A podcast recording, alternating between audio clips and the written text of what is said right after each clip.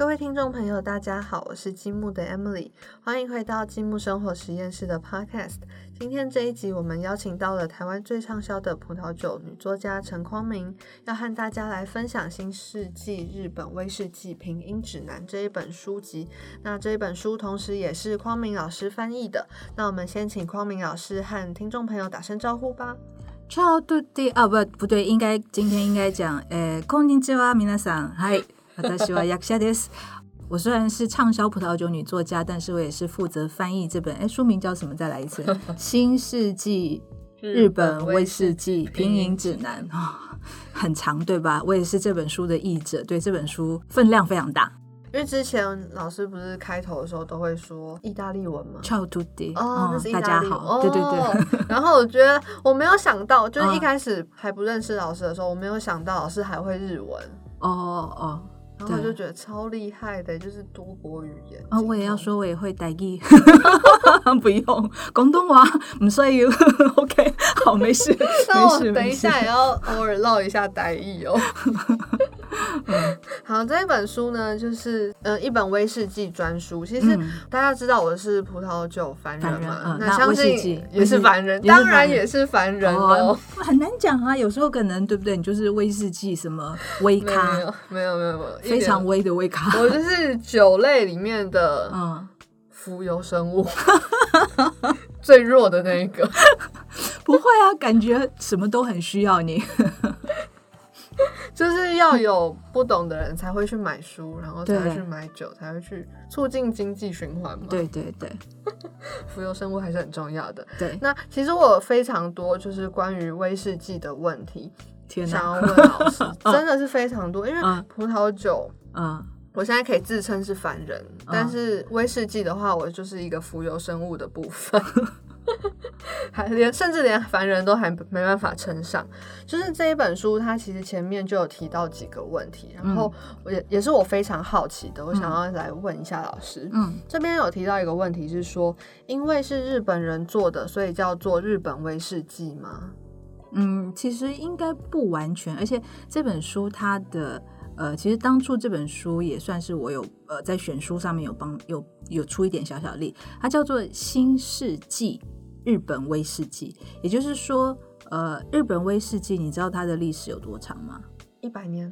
之类的，哦。其实其实没有很没有真的很长，哦，那我觉得日本人最厉害的，因为我自己有在日本呃求学的经验，嗯，我觉得我在那里实际体验到，就是说他们可以把一个本来大家都知道威士忌是苏格兰的，嗯对不对？对。但是你想想看，只花了一百多年的时间，然后日本人居然可以把原本来自苏格兰的威士忌做到比苏格兰更好，哦 然后在国际上呃屡屡得奖。嗯所以你不得不佩服他们，他们在呃这个民族性上面就是非常有精益求精的精神。嗯，他们不但是从苏格兰学了最正统的苏格兰威士忌的做法，但是他们在日本不只是照本宣科，因为日本有日本不同的方式，日本有不同的风土，所以才会导到今天我们要讲的就是说，这个所谓的新世纪。日本威士忌，它并不是像当初最早，因为这本书其实它的内容是非常的扎实，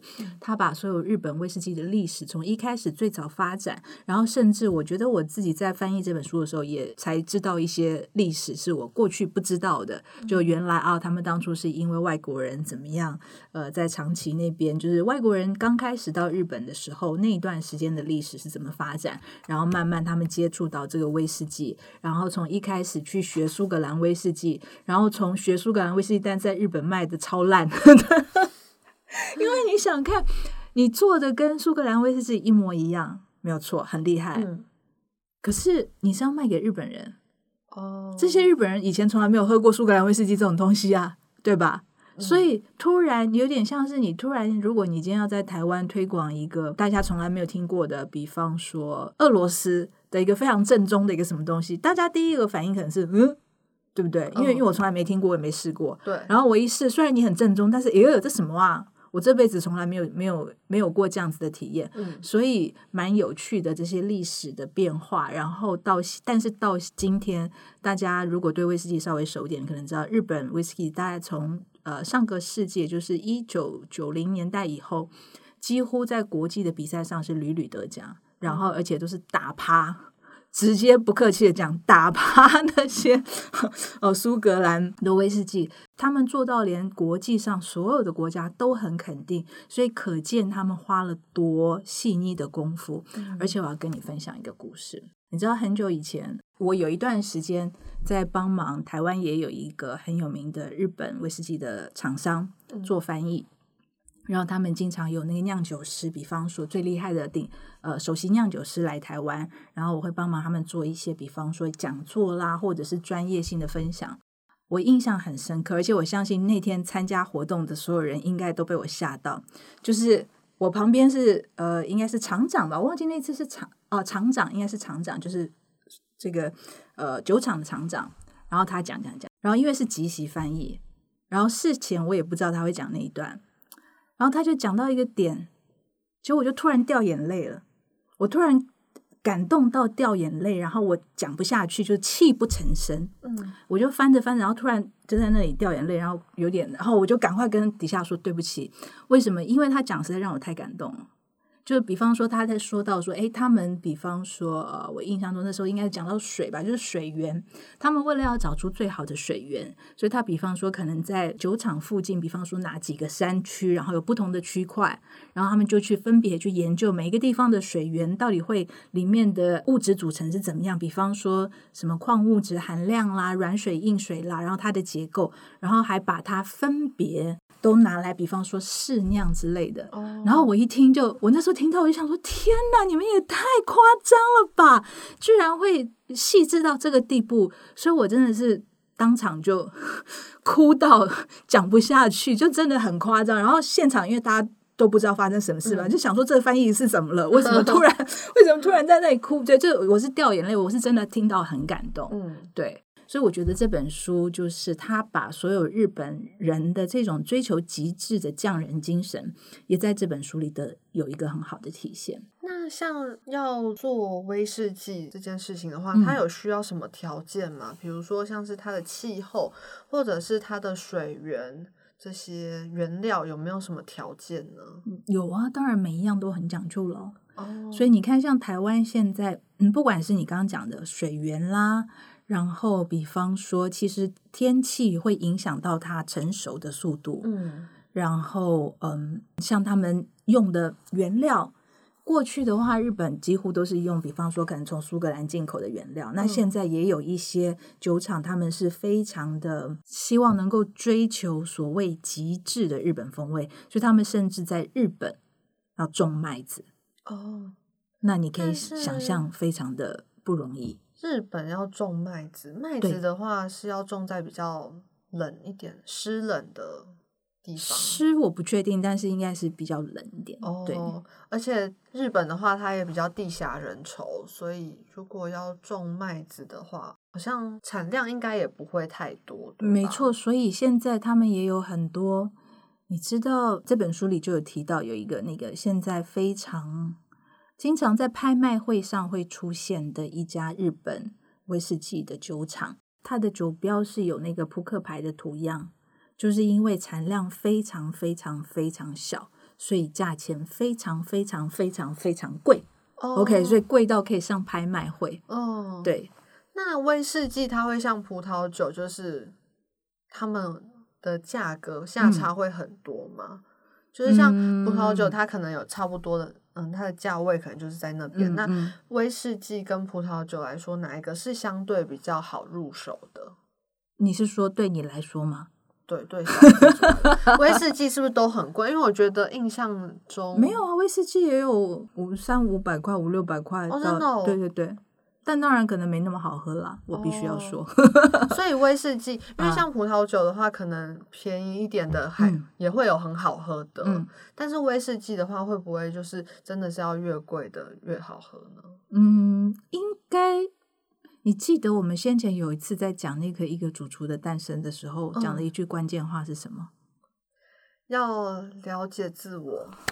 哇，还记得。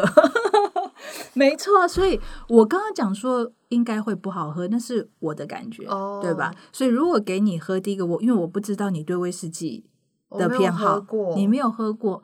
OK，如果你没有喝过的话，可能你一开始台湾台湾好像很多，我我虽然老实说，我跟威士忌不熟，OK，但是我知道台湾好像很多人都蛮喜欢，比方说雪莉桶，因为雪莉桶培养的威士忌，它经常会带有比较甜熟的香气，比方说果香啦，比较李子啦那种比较圆润的那种感觉。哦，我相信其实还是有一些，嗯，就是不见得一定要很贵。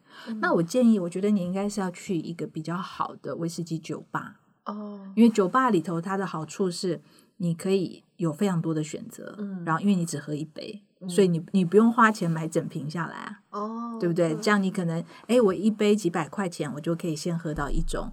或者，如果你愿意再多花几百块再喝另外一种，那你就可以做不同的风格的尝试。嗯其实威士忌的很多不同的类型也蛮有趣的。对，像我知道，就是葡萄酒的嗯酒精浓度大概就是十三，之之类的。嗯那威士忌的是不是又更高了？威士忌因为它是烈酒，它经过蒸馏，所以一哦般原酒的话都是五十、四十几、五十几。那当然，你直接喝的时候，所以你去酒吧，它会加冰块，加冰块或加水。哦当然，你也可以纯饮，但是我不知道每个人大家喜欢的喝法不一样。这样会不会太浓的话，会不会伤身呢？伤身，因为你不是咕噜咕噜这样当水喝，亲爱的，所以你只是咪一小口。如如果是纯饮的话，嗯，所以我觉得应该还好。所以我就说，我就是威士忌界不的浮用担心游生物。非常好，这种咖 最棒了，最棒了。哎，那我建议你可以从呃，其实日本威士忌，比方说他们有一些厂就是走比较清爽路线的，嗯，而且也可以威士忌其实也可以做调酒啊，哦，真的哦，对，啊，它也可以，比方说你也可以加气泡水。哎，我不知道你有没有听过什么有一个厂牌，好了，就直接讲，就是脚嗨，你有听过吗？没有，Highball 就是用威士忌当原酒，然后调成 Highball，就一杯大大杯，那就是加了很多，比方说不管是像通宁水啊、气泡水啊，像做调酒那种感觉。哦，对，威士忌就是经常被拿来当基酒的一种酒类。当然，如果你今天喝的是很贵很好的威士忌的话，你就不会拿它去做调酒，哦对不对？因为你要喝的就是它好不容易那么贵、那么好的嗯本身的味道，所以你比较不会拿它去加其他东西调配在一起，这样子。嗯那如果如果你不信的，有举例来讲，如果有人送你一瓶随便什么。走路不走路的，OK，然后你觉得，哎呀，这好辣哦，嗯，我喝不惯，那你就可以在家里，你就给他爱喝什么其他，你就给他通通加下去，然后喝起来还是很开心，对不对？嗯这样这样有没有很棒？有有有，而且我现在看电视上的广告，其实嗯都是、就是酒类广告的话，好像都是以那个就是 whisky 为嗯主，好像比较少是葡萄酒的。哦，因为葡萄酒都没有广告预算啊，很少钱哦，真的哦，因为威士忌比较有钱，赚的比较多，对，真的赚很多。大家要去看这一本书，去了解一下威士忌。对你才知道为什么日本威士忌会这么夯，然后甚至有很多现在很流行的是被拿来当做投资的工具，因为它的价钱呃涨得非常多，嗯所以被炒作也有很多。或者我刚刚提到的那个呃酒精场上拍卖会的，如果有人收藏的话，我相信那个增值的空间应该会是蛮高的。在拍卖会上面的，就是威士忌的话，大概是多少？钱吗？对，从几十万到几百万都有吧。几百万。对，我记得我之前看到的某一家拍卖的目录里面，好像就有，呃，因为因为都是这样子嘛。比方说，这个东西假设全世界只有一个，嗯，对不对？只有一个。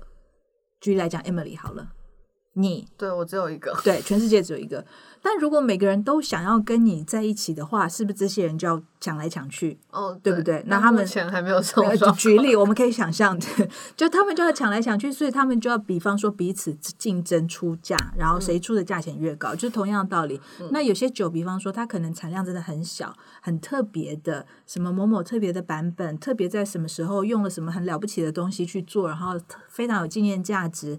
像比方说葡萄酒就有那种呃酒标用了的画是那个查尔斯王子他画的画来做酒标，那是不是很了不起？嗯，对不对？所以就特别贵。所以就是看它特不特别。对，如果是拍卖的话，就是那种会增值的，通常是这种，比方说数量很少、很稀有，然后大家都想要。如果是大家都想要，那像我们这种人就都不会想要的话，就不用去关心那些事情。嗯所以其实它的基准也不是看说它好不好喝当然，这些东西不会难喝。哦那么贵的话，比方说它成年成了三十年，举例来讲，随便讲，然后用了什么很了不起的什么木桶，然后当时可能只有一桶，然后它的瓶子外面还有香精，那你觉得好对不？对？谢 这样谢，谢谢惠顾，对吧？之后再联络。对对对对对，对 嗯。不起啦。对，但如果人家请你说啊，你看这一杯是我在拍卖会上拍来的，嗯，全世界只有三桶，讲那个人一定觉得他很有面子，对不对对？就除了有面子还是有面子，对，所以、啊所以他们就会有钱人就会花很多钱去做这样子嗯的收藏之类的。但是不管怎样，如果大家嗯想要了解威士忌的投资的话，都可以先看看这一本书，先去了解威士忌。那是一定要的，因为你要搞清楚这家酒厂到底在干什么。而且这本书它因为它是日本人写的，嗯所以有日本人的个性，就是非常之详尽。哦，对，所有日本在这本书出版的时候能够找到的酒厂，巨细靡遗，它通通都有。然后连每一家的不，比方说不管是酿造方式啦，所有的你可以想得到的细节，包山包海。对，嗯就是成就了这一本非常丰富且精彩的威士忌专书。嗯，我觉得如果是对威士忌有兴趣，就算你不是特别喜欢日本威士忌这个这个分野，但是我觉得你都应该要读一下这本呃《新世纪日本威士忌品饮指南》，因为它跟我们之前介绍的像马克老师那本书一样，它也有把每一家酒厂的，比方说一些重点的酒嗯，的品饮都写出来，然后还有做分类，所以你可以很容易知道说。呃，你看了他的介绍，你就可以知道说，诶，这这个酒可能大概是什么样的味道，然后它会不会是我自己也会喜欢的，或者你可以对它的呃味道有一个基础的想象。谢谢匡明老师最后精彩的分享。那我们今天的节目就到这边。那想要问老师有没有什么话想要和听众朋友分享呢？我觉得日本人不只是做威士忌的精神很值得我们学习，他们的研究精神真的很值得大家。特别是像我这种个性 差不多就好的人，所以我很推荐大家，不管你是对日本有兴趣，或者对日本威士忌有兴趣，都应该可以读一下这本《新世纪日本威士忌品饮指南》。嗯，而且里面真的是充满了日本人的小细节，就是他们真的很仔细的在做这一本书。连去日本要哪要去哪家那个酒吧喝酒，他都帮你找好了，就是最厉害的威士忌酒吧都有专门的介绍。